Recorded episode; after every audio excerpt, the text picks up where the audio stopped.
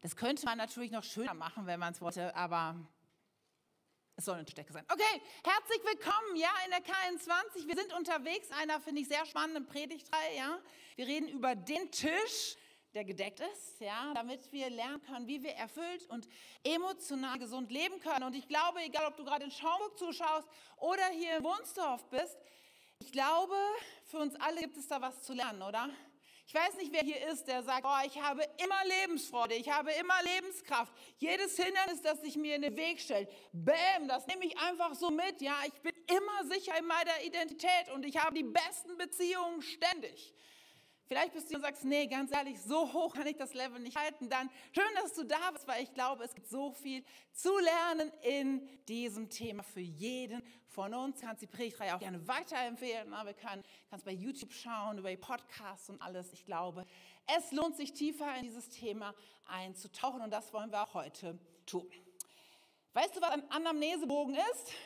Esther nickt natürlich. Viele wissen es und vielleicht hast du schon mal einen ausgefüllt beim Arzt meistens. So das ja, da wird die Krankheitsvorgeschichte abgefragt. Ja, was hattest du schon mal für Erkrankungen? Gegen was bist du vielleicht allergisch? Hattest du schon mal Operationen und solche Sachen? Und auch wenn wir ähm, über unsere innere Gesundheit, über starke, gesunde Emotionalität, unsere Psyche, unsere Seele reden. Und wenn du da vielleicht auch Beratung schon mal in Anspruch genommen hast oder Therapie gemacht hast, auch da gibt es dann manchmal so so Anamnesebögen, die einfach ein bisschen erfragen darüber, wie unsere Vorgeschichte, wie unser Leben so ausgesehen hat. Und ich habe euch mal einen Anamnesebogen mitgebracht, den jemand freundlicherweise für mich ausgefüllt hat, damit ihr mal ein Bild davon kriegt. Natürlich anonym. Ja, weil sowas will man ja vielleicht nicht jedem so mitteilen, aber dann habt ihr ein bisschen ein Bild vor Augen, wie sowas ist. Also, in solchen Dingen wird dann manchmal die Familiengeschichte abgefragt. Und die Person, die das für mich ausgefüllt hat, die hat gesagt, okay, die Beziehung zu meinem Vater, die hat, äh, da sagt sie, vom Vater bin ich übersehen und nicht für voll genommen worden. Wahrscheinlich kein Einzelfall. Oft rede ich mit Menschen. Gerade die Vaterfigur ist für viele sehr herausragend und viele, glaube ich, Jahrzehnte und Jahrhunderte ist ziemlich ja, übersehen worden, eigentlich, wie wichtig Väter sind, oder? Aber das ist noch nicht alles. Dann Angaben zur Mutter, Beziehung zur Mutter, keine Angaben. Nun, jetzt wissen wir nicht genau, ob es positiv oder negativ ist. Wenn es irgendwas in starken Ausprägungen gewesen wäre, hätten Sie wahrscheinlich gehört. Keine Ahnung, was mit der Mutter ist. Das lässt einige Fragezeichen offen, oder? Beziehung zu Geschwistern, schlecht von Eifersucht und Misstrauen geprägt. Nun, wir hören schon, diese Person scheint keine wirklich glückliche Kindheit und Jugend gehabt zu haben, oder? Aber wir schauen weiter. Es gibt noch mehrere Fragen zu anderen Beziehungen, die diese Person so hat. Ja, zum Beispiel zum Thema Ehe. Und wir erfahren, das scheint hier ein Mann zu sein, der verheiratet ist, Beziehung zur eigenen Ehefrau. Schwierige Ehe, Verachtung durch Ehefrauerfahrung. Verachtung in der Ehe, das ist schwerwiegend oder das tut weh. Dann Beziehung zu eigenen Kindern. Okay, es ist, scheint auch mit Kindern im Spiel zu sein. Vom Sohn hintergangen und betrogen worden. Oha, und dann auch noch mal eine Frage zu der Beziehung der Kinder untereinander. Sohn vergewaltigt Tochter. Oha, jetzt merken wir schon, dass diese Problem, ist ja eine Problemfamilie, oder? Es scheint nicht so gut zu sein, wenn jetzt Beziehung zur Autoritätsperson extremes Mobbing bis hin zu Mordanschlag erlebt, jahrelang unter starker Eifersucht des Vorgesetzten gelitten. Wir merken schon, diese Person scheint nicht gut in Beziehungen aufgestellt zu sein. Schwierig. Aber das ist noch nicht alles. Wir haben auch noch einschneidende Lebenserfahrungen.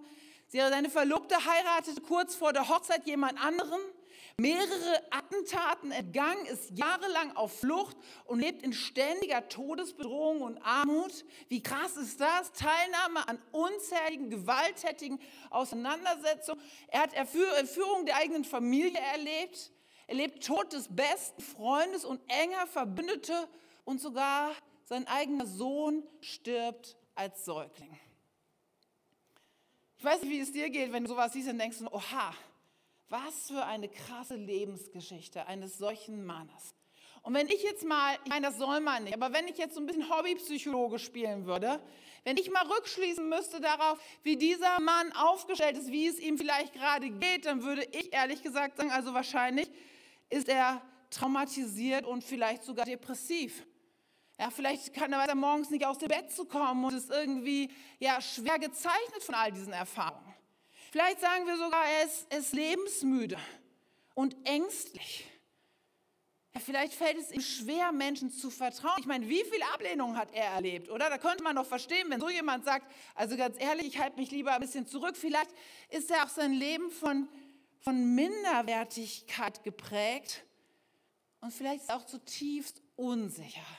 Eher so ein Zurückgehaltener. Wenn du ihn fragen würdest, wahrscheinlich würde er sagen, mir geht es nicht wirklich gut. Ich habe eine schwere Last zu tragen. Das Gute ist, dieser Mann hat mir einen Brief geschrieben und den möchte ich euch gerne vorlesen, weil er möchte uns mitteilen, wie es eigentlich wirklich um ihn bestellt ist. Und den könnt ihr mitlesen. Da heißt es nämlich im Psalm 23, der Herr ist mein Hirte. Ich habe alles, was ich brauche. Er lässt mich in grünen Tälern ausruhen, er führt mich zu frischen Wassern, er gibt mir Kraft, er zeigt mir den richtigen Weg um seines Namens willen. Auch wenn ich durch das dunkle Tal des Todes gehe, fürchte ich mich nicht. Denn du bist an meiner Seite, dein Stecken und Stab schützen und trösten mich. Dann heißt es weiter, du deckst mir einen Tisch vor dem Angesicht meiner Feinde. Du nimmst mich als Gast auf, du salbst mein Haupt mit Öl. Du überschüttest mich mit Segen. Deine Güte und Gnade begleiten mich alle Tage meines Lebens und ich werde für immer im Haus des Herrn wohnen. Lass uns zusammen beten. Wie unfassbar stark ist das, Jesus. Das ist hier ein Mann, der gekennzeichnet ist von Verlust, von schwierigen Lebenssituationen, von Ablehnung, von Hass, von, von Attacken auf sein Leben. Dass so ein Mann solche Worte schreiben kann darüber, wer er wirklich ist und wie es ihm geht. Es ist ein Geheimnis, was da drin liegt. Und ich bete so sehr, dass du heute zu uns redest, Heiliger Geist. Dass du uns aufschlüsselst, was auch, wie auch wir das erleben können. Eine gesunde, in dir gegründete Identität zu haben, dass wir wirklich wissen, wer wir in dir sind. Und so bete ich für jeden Einzelnen, ob, ob hier in Wunstorf oder in Schaumburg, online, Herr, dass, dass du zu uns redest und dass wir stark und gesund werden dadurch, dass wir erleben, wie du uns siehst tu du dein Werk heute in uns. Amen. Ist es nicht unfassbar? Ist es nicht unglaublich, dass jemand, der, der das erlebt hat, wo wir eigentlich sagen würden, so müsste sein Leben aussehen, dass diese Person ganz anders über ihr Leben urteilt? Dass sie sagt so etwas wie, ich habe alles, was ich brauche. Das ist ziemlich unglaublich. Das heißt ja, mir geht's gut, oder? Ich habe alles, was ich brauche. Er sagt, Güte und Gnade werden mir folgen mein Leben lang. Überall, wo ich bin, Güte und Gnade. Da denkt man, David, weißt du wirklich, wie dein Leben aussieht? Ich sehe da gar nicht so viel von Güte und Gnade. Ich sehe da sehr viel von Kampf und Ablehnung. Aber er urteilt, sagt Güte und Gnade. Immer und überall. Und dann kommt er zu diesem krassen Aussage, dass er sagt, du überschüttest mich mit Segen. Und das ist auch der Titel der Message heute. Überschüttet mit Segen. Und darf ich dich mal fragen, ob das dein Selbstbild ist? Ob du morgens aufstehst und sagst, hey, ich bin überschüttet mit Segen, mir geht's so gut, ich weiß, wer ich bin, weil das ist meine Realität. Ich weiß nicht, ob du davon geprägt bist, ob dein Leben, deine Identität davon geprägt ist. Aber David, er schreibt es, er sagt, ich bin überschüttet mit Segen. Und nun ist doch die, die Frage, die irgendwie auf der Hand liegt, oder? Wie kann das sein, dass jemand, der eigentlich fest verwurzelt an diesem Tisch sitzen müsste, mit all den negativen Lebenserfahrungen, die er hat. Und es wäre durchaus gerechtfertigt, wenn das seine Lebensrealität wäre. Wäre verständlich, oder? Wie kann es sein, dass dieser jemand sagt, nein, das hier ist meine Realität. Ich bin überschüttet mit Segen. Mir geht es gut. Ich habe Kraft. Ich habe alles, was ich brauche. Das sind seine Aussagen, sein Bild über sich. Wie kann das sein? Darüber wollen wir heute nachdenken, weil ich glaube, dass vielleicht auch hier jemand sitzt, der sagt, ja Katja, mein Leben ist auch nicht so ganz einfach gelaufen. Mir gibt es auch viele Dinge, die, die mich unsicher und schwach werden lassen. Aber wie können wir, wie kann es sein, dass wir dort auf diese Seite des Tisches, auf diesen Tisch kommen, zu diesem Tisch kommen? Darüber werden wir heute ein bisschen nachdenken. Und das Gute ist, dass wenn du gerade aufmerksam zugehört hast, David, der Schreiber dieses Briefes, er gibt uns schon eine Antwort. Es ist immer so gut, wirklich hinzuhören und das zu lesen, was da steht. Manchmal überfliegen wir die Bibel so, weil wir denken, kenne ich, kenne ich, kenne ich, kenne ich, ja. Aber es ist so gut, mal wirklich zu lesen, was da steht. Denn in dem letzten Vers dieses Psalms sagt er uns den Unterschied. Denn da heißt es, deine Güte und Gnade begleiten mich alle Tage. Ja, das ist das, was ich über mich ausspreche. Und ich werde. Wenn du dieses Wort sagst, wenn du diese Worte sagst, ich werde, was drückst du damit aus? Eine Entscheidung, die du getroffen hast, ja? Also wenn ich nachmittags entscheide, laufen zu gehen, dann muss ich auch zu mir reden und ich sage, ich werde jetzt laufen gehen. Egal, ob es schlechtes Wetter ist oder regnet, ich werde das. Ich treffe eine Entscheidung und David trifft auch eine Entscheidung. Er sagt, ich werde für immer im Haus des Herrn wohnen. David wählt seine Tischgemeinschaft. David wählt, in welchem Haus er sitzt. David sagt, ich will nicht im Haus meiner Vergangenheit, ich will nicht im Haus meines alten Lebens, meiner schlechten Identität leben. Ich will im Haus des Herrn leben. Ich will an seinem Tisch Platz nehmen. Ich platziere mich hier. Und genau darüber spricht auch Paulus. Quer durch die Bibel lesen wir davon, dass wir eine Entscheidung treffen können, wo wir dazugehören, an welchem Tisch wir Platz nehmen. Paulus schreibt hier zum Beispiel in dem Epheserbrief, da heißt es, deshalb seid ihr nicht länger Fremde und ohne Bürgerrechte. Paulus beschreibt hier das, die Herausforderung im Römischen Reich, dass es Menschen gab, die wirkliche Römer im Sinne vom römischen Bürgerrecht waren. Und Menschen, die das nicht waren. Und die, die das nicht waren, die hatten weniger oder gar keine Rechte. Aber wir sind es nicht mehr. Wenn wir zu Jesus gehören, dann ändert sich, wie bei einer Adoption, unsere Identität ändert sich. Und dann gehören wir zu den Gläubigen, zu Gottes Familie. Wir sitzen in einem, an einem anderen Tisch. Wir sind Teil eines anderen Hauses. Und im Römerbrief beschreibt er das so. Deshalb, weil ihr jetzt nun an diesen neuen Tisch gehört, deshalb verhaltet euch nicht länger wie ängstliche Sklaven. Diese Identität ist vorbei denn wir sind doch Kinder Gottes geworden. Wir gehören doch an diesen Tisch und dürfen ihn aber Vater, lieber Papi nennen. Ich weiß nicht, welche Beziehung du zu deinem Vater hast, aber dieser Tisch, da sitzt ein liebender Vater, der auf dich wartet. Denn der Geist des Gottes bestätigt selbst uns tief in unseren Herzen, dass wir Gottes Kinder sind. Und als seine Kinder sind wir auch Miterben kommen wir gleich noch auf zu sprechen, an seinem Reichtum. Denn alles, was Gott seinem Sohn Jesus Christus gibt, gehört auch uns. Das ist die Realität, die Paulus uns auffordert zu ergreifen. Es gibt zwei unterschiedliche Tische und du kannst entscheiden, an welchem Tisch du leben willst. In deiner alten Identität oder sagst du, nein, das ist nicht länger das Haus, zu dem ich gehöre. Ich sitze an einem neuen Tisch. Und diese neue Identität, die ist von unterschiedlichsten Dingen geprägt. Ich habe euch das hier mal mitgebracht, was das ausmacht. Nämlich du hast, das habe ich gerade schon gesagt, einen neuen Vater. Ich weiß nicht, wie deine Beziehung zu deinem Vater ist, wie du sie beschreiben würdest, aber selbst wenn du einen guten Vater hattest, was ich dir wünsche, glaub mir, der Vater, der an diesem Tisch auf dich wartet, ist der perfekte Vater. Er ist immer voller Liebe. Er ist immer geduldig. Er hat immer Verständnis und er ist immer gerecht. Wie großartig ist es, mit so einem Vater unterwegs zu sein. Aber das ist noch nicht alles, auch meine Schuld ist getilgt.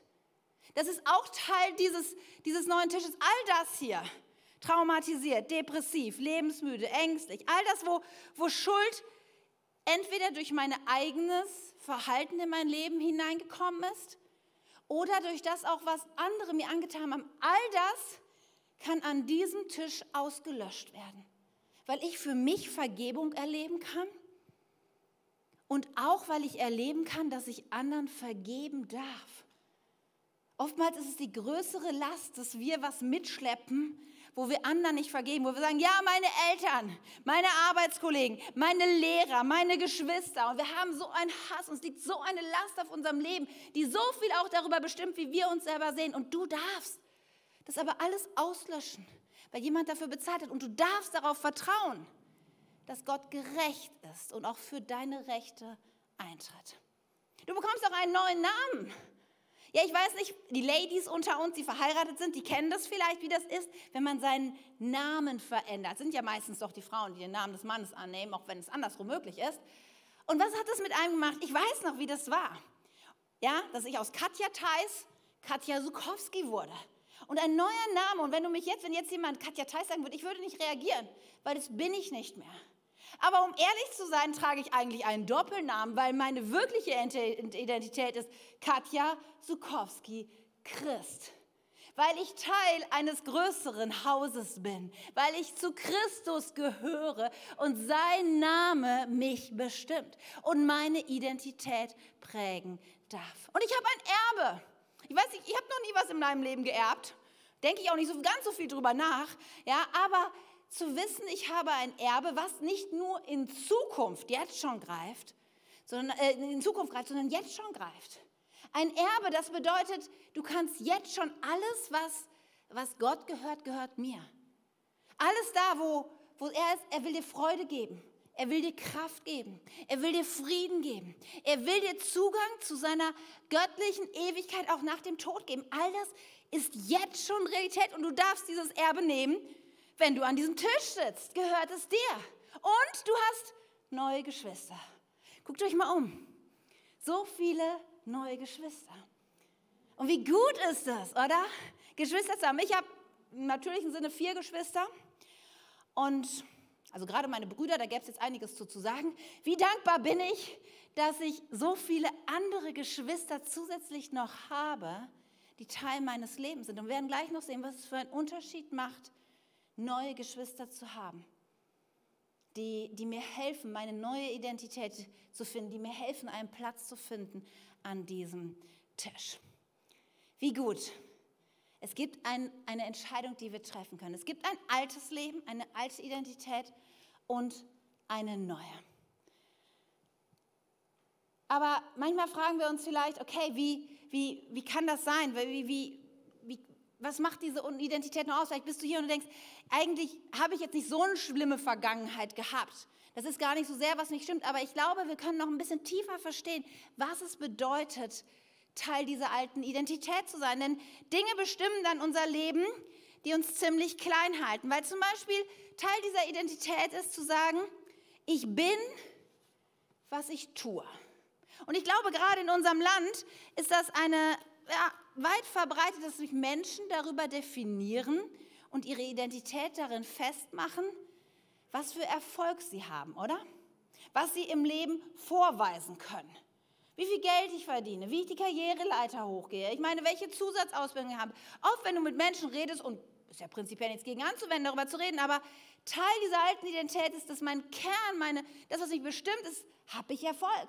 Das Problem ist nur, dass Erfolg im Leben durchaus flüchtig sein kann, oder? Solange es gut läuft, easy. Da kann ich dann auch meine, meine Identität darauf bauen. Aber vielleicht ist durch die Pandemie dein Geschäft eingebrochen. Ja, vielleicht bist du in, in, in Ruhestand gegangen und hast gemerkt, hey, jetzt irgendwie, ich habe nicht mehr diese Bestätigung, die ich vielleicht brauche. Vielleicht merkst du, wie sehr dieses Ich bin, was ich tue, eigentlich dich bestimmt. Aber das ist noch nicht alles. Teil dieser alten Identität ist auch, dass ich meine, mich darüber definiere, ist, dass ich sage, ich bin, was ich habe. Ja, was es mag materieller Besitz sein, vielleicht aber auch meine Beziehung, habe ich Familie, habe ich Kinder. Ja, manchmal merkt man, dass Frauen sich ein bisschen darüber definieren, bin ich Mutter? Ja, und wenn dann plötzlich Kinder irgendwie nach England gehen, verheiratet werden oder was weiß ich, dann merkt man manchmal, ja, was bin ich jetzt, wo meine Kinder nicht mehr da sind? Ich bin, was ich habe. Ich bin vielleicht auch, wie mein Körper so in Form ist oder nicht in Form ist. Ich bin, welche Zahl auf der Waage sich gerade abbildet oder auch nicht abbildet. Wie viel bestimmt das doch unsere Identität? Und da bleibt es dann nicht stehen, denn was noch uns auf dieser Seite stark beschäftigt, ist in unserem alten Leben, alte Identität ist, ich bin, was andere über mich sagen, oder? Kennst du das, wenn du mitkriegst, dass andere über dich geredet haben? eine E-Mail kriegst, die irgendwie schräg ist oder irgendwas und wie sehr dich das trifft, wie verletzend das ist und du merkst, es ist mir wichtig, was andere über mich sagen. Das ist Teil unserer alten Identität. Aber die gute Nachricht ist, dass diese neue Identität, sie umfasst etwas ganz anderes. Denn dort ist der Kern nicht, was andere über mich sagen, sondern was mein neuer Vater über mich sagt Und ich möchte dir so gerne das nochmal vor Augen führen, weil ich glaube, vieles wissen wir irgendwie zu unserem Kopf, aber es ist so selten in unser Herz gerutscht, zu verstehen, wie Gott über dich denkt und wie dann auch deine Selbstsicht davon geprägt werden darf. Denn, denn Gott möchte zu dir sagen, hey, weißt du, ich habe dich gewollt und du bist einzigartig gemacht. Wir lesen das in einem Psalm von David. Da schreibt er das nämlich, Psalm 139 sagt, du hast alles in mir geschaffen und hast mich im Leib meiner Mutter geformt. Weißt du, das bedeutet, Gott hat dich gewollt. Manchmal sagen Menschen zu mir, ich, hatte ja, ich war ein Unfall. Und jedes Mal zucke ich so ein bisschen zusammen, weil ich denke, nein, das ist eine Lüge. Kein Mensch war ein Unfall. Jeder Mensch war gewollt. Und das Gute ist, manchmal denken, ist es, ist es verstehen wir nicht, was da alles mit inbegriffen ist. Denn dann heißt es weiter, ich danke dir, dass du mich so herrlich und ausgezeichnet gemacht hast. Weißt du, weil das ist so, Gottes Wille ist immer perfekt und gut. Ja, und wenn Gott gesagt hat, ich habe Linda gewollt, dann ist gleichzeitig damit impliziert, Linda ist wunderbar und herrlich gemacht. Und das gilt für allen, weil Gottes Wille ist niemals schlecht oder unperfekt, sondern ganz im Gegenteil. Und ich möchte das heute zusprechen. Du bist gewollt und das darf deine Selbstsicht bringen. Aber dann gibt es noch so viel mehr. Zum Beispiel, du darfst sagen, ich bin gekrönt. Weil ich denke so, hä? Ich habe dir hier Psalm, ich glaube 8 ist das, da heißt es, denn du, und hier wird Gott angesprochen, denn Gott hat ihn, den Menschen, nur wenig geringer als Gott gemacht und mit ihm mit Ehre und Herrlichkeit gekrönt. So für alle Ladies unter uns, die plötzlich Prinzessin mögen. Ja, die Teenies kennen den Film. Ja, wie ist denn nicht irgendwo der Wunsch in unserem Herzen, dass jetzt da plötzlich doch rauskommt, dass wir eine Prinzessin sind? Aber weißt du, ich habe dir eins vergessen zu sagen, dieses Haus an diesem Tisch ist ein königliches Haus. Und wenn dein Vater der König ist, dann bist du die Prinzessin. Und alle Männer unter uns, vielleicht ist es mit dem Krone und so vielleicht nicht so dein Ding, aber möchtest du nicht auch Bedeutung haben? Wer sagt gerne, ich wäre gern ein Nichts, ein Niemand, ich wäre gern unbedeutend? Nein, weißt du, du bist gekrönt. Ich bin gekrönt, das kann ich aus vollem Herzen sagen. Und das ist noch nicht mal alles, es geht weiter. Weißt du, dass über dein Leben steht, ich bin angenommen? Lesen Sie es hier in Jesaja. Da wird über dich ausgesprochen. Doch nun spricht der Herr, der dich geschaffen hat, der dich Israel gebildet hat. Hab keine Angst. Ich habe dich erlöst. Ich habe dich bei deinem Namen gerufen du bist mein. Mein Nachname, ne, früher als ich nicht verheiratet war, war Theis. Damit ist man sehr weit hinten im Alphabet. Und bei allen Dingen, wo es nach Alphabet aufgerufen wurde, gab es irgendwann so einen Moment, wo ich denke, ich bin bestimmt vergessen worden. Damit wusste ich ja, dass ich am Ende des Alphabets komme. Aber mit jedem Namen, der aufgerufen wird, denkt, und wann komme ich? Und wann komme ich? Oder vielleicht kennst du die Situation im Sportunterricht, ja, wenn Teams irgendwie aufgerufen werden und alle werden gewählt und du wirst nicht gewählt. Aber darf ich dir sagen, die ganze Zeit ruft jemand deinen Namen, dein himmlischer Vater, der ständig sagt, Simone, Michael, Yvonne, der deinen Namen kennt und sagt, du bist angenommen, du bist in meinem Team, du sitzt an meinem Tisch, das darf deine Identität sein. Und du darfst wissen, egal was passiert, ich bin versorgt. Hey, da haben wir letzte Woche drüber gesprochen und davon gehört, auch Psalm 23, die ersten Verse. Der Herr ist mein Hirte, ich habe alles, was ich brauche. Er lässt mich in grünen Tälern ausruhen, er führt mich zu frischem Wasser, er gibt mir Kraft, er zeigt mir den richtigen Weg, um meines Namens willen. Du bist versorgt, immer. Und ist euch schon mal aufgefallen, das Interessante ist, dass hier zuerst zum Ausruhen die Rede ist. Zuerst zum, ach, ich darf durchatmen und dann, du gibst mir Kraft und jetzt zeigst du mir den Weg und jetzt geht es weiter. Gott möchte dich versorgen und du darfst es zutiefst Teil deiner Identität werden lassen. Ich bin versorgt. Aber das ist noch lange nicht alles, denn du darfst auch wissen, ich bin geliebt. Einer meiner absoluten Lieblingsverse hier in Stefania. Da spricht Gott, der Herr, dein starker Gott, der Retter ist bei dir begeistert, freut er sich an dir, voll Liebe ist er sprachlos ergriffen und jauchzt doch Jauchzt, das ist ein Wort, das wir nicht so oft benutzen, ne? jauchzt doch mit lauten Jubelrufen über dich. Kannst du dir vorstellen, wie jemand jauchzt über dich? Unfassbar, oder? Wie stark ist es zu wissen, du bist geliebt. So oft funktionieren wir doch nur Liebe nach Leistung, Liebe, wenn du dich anpasst, Liebe, wenn du genügst. Aber das hier ist die Wahrheit. Du darfst über dich sagen, ich bin geliebt, weil mein himmlischer Vater das zu mir sagt. Und du darfst wissen, ich bin gehalten. In diesen gerade so unsicheren Zeiten oder manchmal hat man das Eindruck irgendwie, man fällt. Nichts ist mehr sicher, nichts ist mehr klar, keine Ahnung, wie das Jahr 2022 wird, aber du bist gehalten. Wieder hier ein Vers aus Jesaja, der uns das zuspricht. Fürchte dich nicht, denn ich bin mit dir. Hab keine Angst, denn ich bin dein Gott. Ich stärke dich. Ja, ich helfe dir. Ja, ich halte dich mit der Rechten meiner Gerechtigkeit. Ich halte dich. Egal was passiert, du bist gehalten. Das darf Teil deiner Identität sein. Und dann zum Schluss als erst die Zusammenfassung von all dem. Nochmal zurück zu dem Vers von heute, Psalm 23. Du nimmst mich als Gast auf und salbst mein Haupt mit Öl.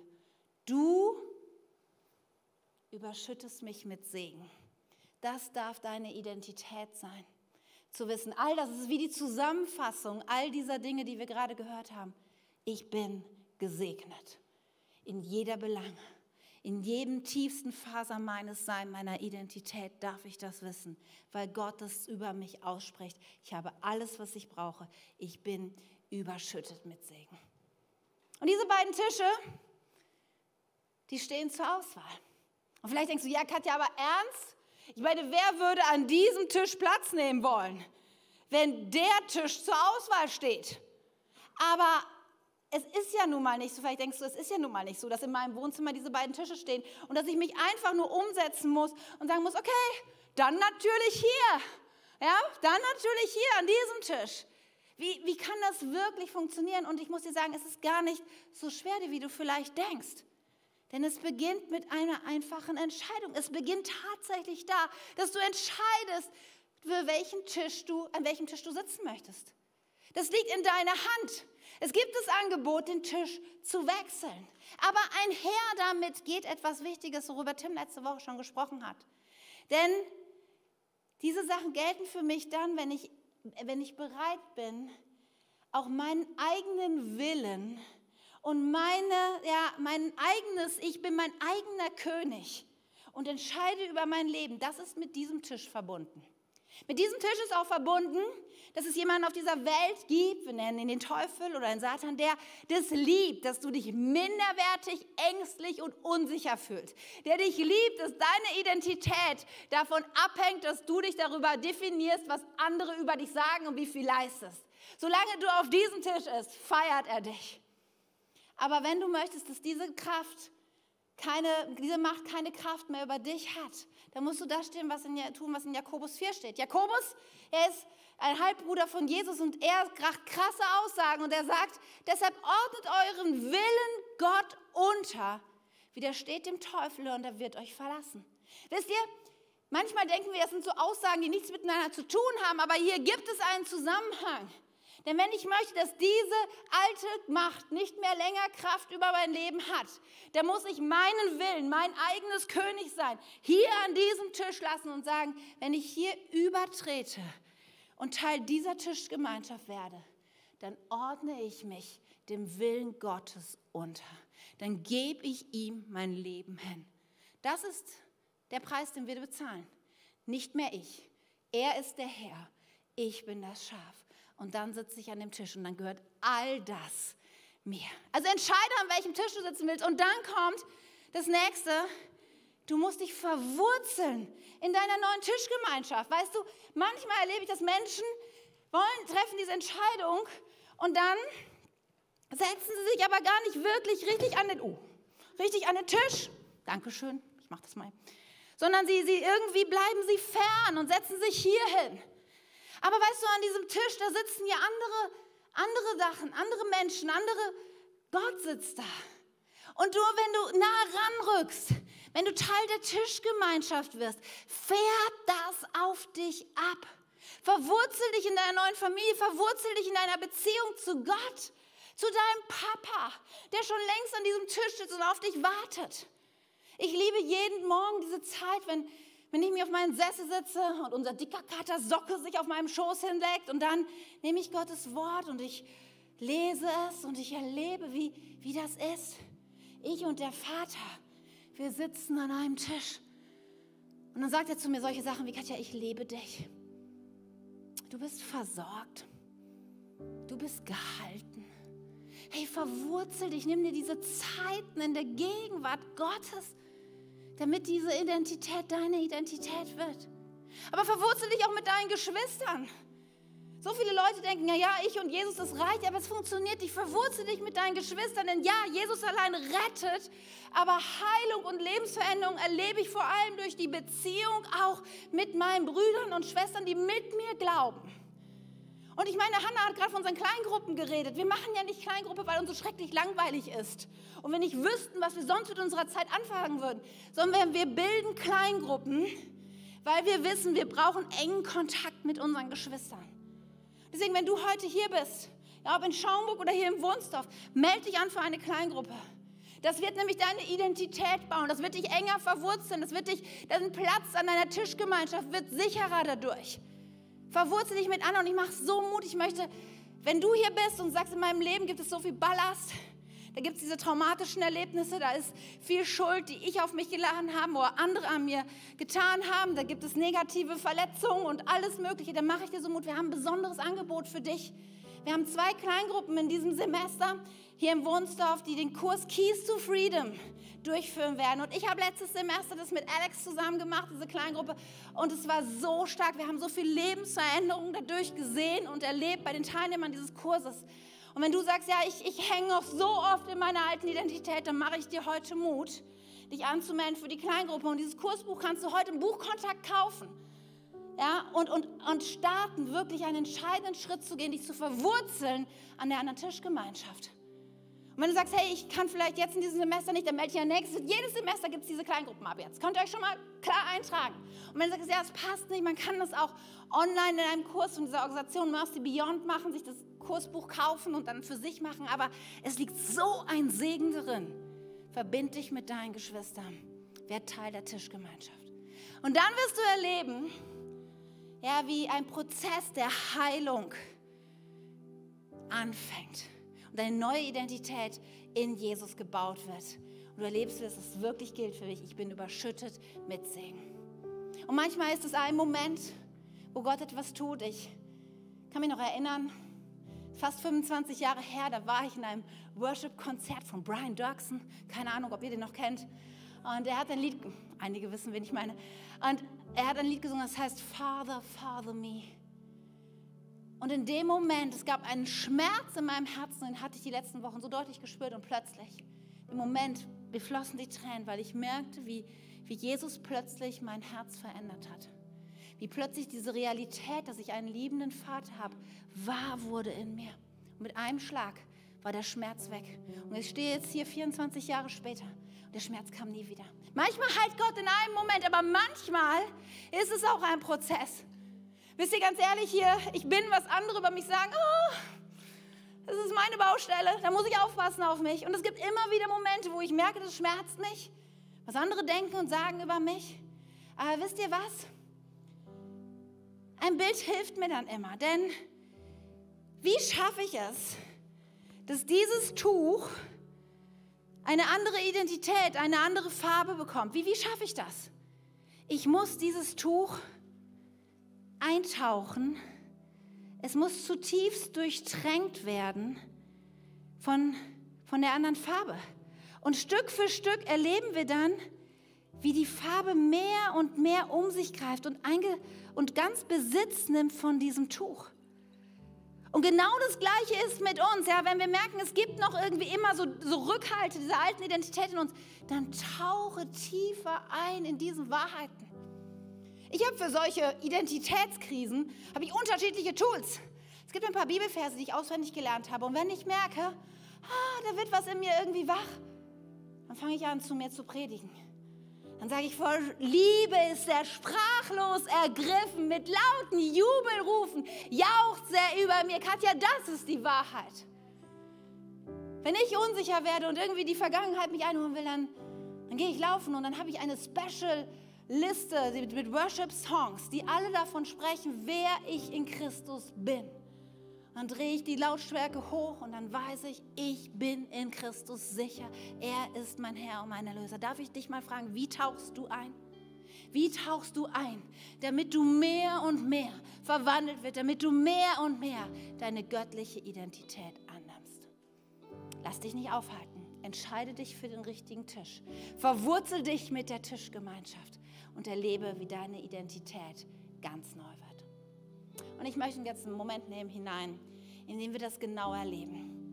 Wir wollen jetzt in einen Song gehen, den wir gerade schon gesungen haben, wo darüber gesprochen wird, dass Gott der Erweckung jedes Leben heilen kann. Und vielleicht nimmst du dir diesen Song jetzt, diesen Moment und tauchst ein. Vielleicht singst du mit, vielleicht stehst du mit auf, vielleicht hebst du die Hände, vielleicht kniest du dich hin, whatever. Ist egal, was die anderen über dich denken. Ist jetzt deine Zeit, einzutauchen in die Gegenwart Gottes. Wollen wir das tun? Komm. Lass uns aufstehen, lass uns sitzen, lass uns knien, whatever. Und uns Jesus hingeben.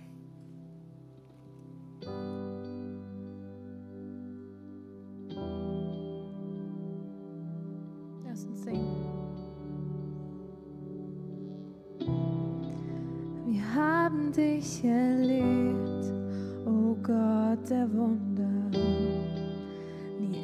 deine Macht.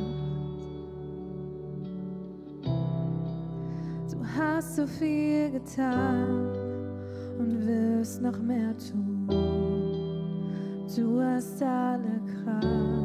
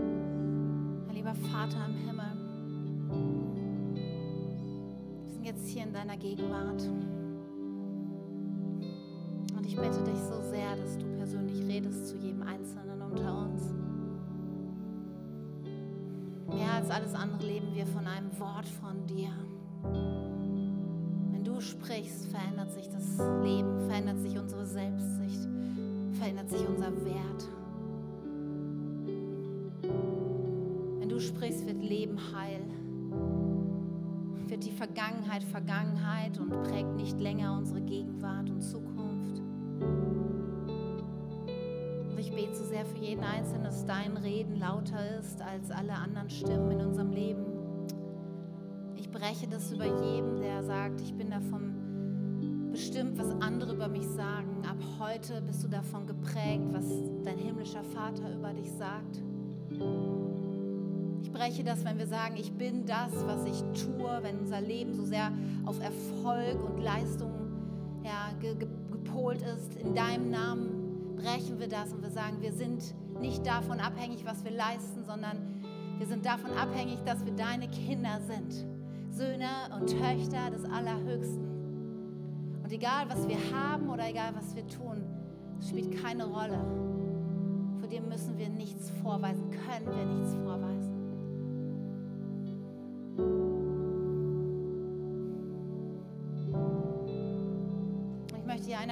Sagen, du bist gewollt. Du hast eine sehr schwierige Familiengeschichte. Du hast nie erfahren, dass deine Eltern dir zugesprochen haben, wir lieben dich, wir wollten dich, sondern du hast immer eigentlich erlebt in deiner Kindheit und Jugend, dass du eigentlich nicht dazu gehörst. Dass du eigentlich hättest jemand anders sein sollen. Aber ich, Gott spricht heute zu dir, der Vater im Himmel spricht zu dir, ich habe dich gewollt und du bist herrlich und ausgezeichnet gemacht, weil mein Wille ist immer. Jesus, wir beten, dass du jetzt die Wunden heilst, die diese Ablehnung im Leben vom Menschen gerissen hat. Heil du das jetzt. Der Schmerz geht. Sicherheit und Identität kommt. Ich möchte für jemanden beten, der, der so auf Leistung getrimmt ist. Der denkt, ich bin nur liebenswert, wenn ich es leiste, wenn ich etwas vorzuweisen habe. Heute spricht dein Vater zu dir, ich liebe dich so, wie du bist. Du bist geliebt, unabhängig von Leistung, Status, Besitz, was du vorsagen kannst. Ich liebe dich.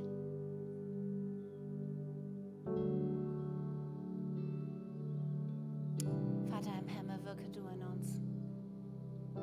Lass dein Reden lauter und lauter werden. Ich bete für jeden, dass er sich verwurzelt in der Tischgemeinschaft. Hier sind Menschen, die stehen noch am Rand und heute nimmst du Platz an der Tischgemeinschaft. Ich segne jeden mit guten Gewohnheiten, Tag für Tag die Nähe des Vaters zu suchen und einzutauchen in seiner Gegenwart. Ich segne jeden, der noch Vorbehalte hat, sich mit den Geschwistern einzulassen, weil vielleicht Ängste und Befürchtungen da sind, zu sagen, nein, nein, ich werde heute zur Intro gehen, ich werde heute mich anmelden für eine Kleingruppe. Ich werde auf jeden Fall in jedem Gottesdienst sein, weil ich darf die Gemeinschaft der Geschwister nicht verpassen. Ich brauche die anderen in meinem Leben, die, die mich stärken und meine Identität festigen. Und jetzt möchte ich noch beten für alle die hier, die sagen, ich habe diese Entscheidung noch gar nicht getroffen, den Tisch zu wechseln. Darf ich dich heute fragen, an welchem Tisch du sitzt? Und wenn du sagst, ich sitze noch am alten Tisch und ich, mein Leben ist geprägt von dieser alten Identität, dann möchte ich dir anbieten, jetzt mit mir gemeinsam zu beten. Und deinen Willen Jesus unterzuordnen und den Tisch zu wechseln an diese neue Tischgemeinschaft unter der Herrschaft des himmlischen Vaters. Und vielleicht hast du das schon mal entschieden und du bist wieder zurück zum alten Tisch und musst es heute noch mal neu klar machen, an welchem Tisch du sitzt. Dann kannst du gerne jetzt gleich mitbeten, vom Herzen dich damit reinhängen oder wenn es vielleicht eine erste Entscheidung ist, dann tu das auch. Aber ich möchte dich jetzt noch auffordern zu einem mutigen Schritt, denn manchmal ist irgendwas in unserem Herzen so und es wird dann hinterher auch schnell wieder vergessen und hat nicht so die Bedeutung. Deswegen sei doch mal mutig, jetzt gleich deine Hand zu heben, wenn du sagst, ich entscheide das vielleicht neu oder zum ersten Mal, den Tisch zu wechseln. Einfach als Zeichen für mich, damit ich weiß, mit wem ich beten kann. Ja, du kannst in Schaumburg, du kannst hier im Wunsdorf online, kannst deine Hand jetzt gleich heben und dann beten wir gemeinsam mit all denen, die das schon entschieden haben und am Tisch der neuen Identität sitzen. Wer ist heute hier in Wunsdorf, der diese Entscheidung treffen möchte? Dankeschön. Wenn dich gemeldet hast, kannst du die Hand wieder runternehmen. Dankeschön, super, kannst du die Hand wieder runternehmen, großartig. In Schaumburg, streck dich ihm entgegen und dann nimm die Hand wieder runter. Er zu Hause und dann wollen wir gemeinsam beten. Lieber Vater, ich komme jetzt an deinen Tisch. Ich entscheide mich, mein altes Leben hinter mir zu lassen. Ich bitte dich, vergib mir meine Schuld. Nimm alles weg, was mich vom Vater trennt. Hilf mir, meinen Platz zu finden an dem neuen Tisch. Hilf mir mehr einzutauchen in meine neue Identität. Hilf mir, mich zu verbinden mit meiner neuen Familie. Danke, dass ich jetzt weiß, wer ich in dir bin. Amen.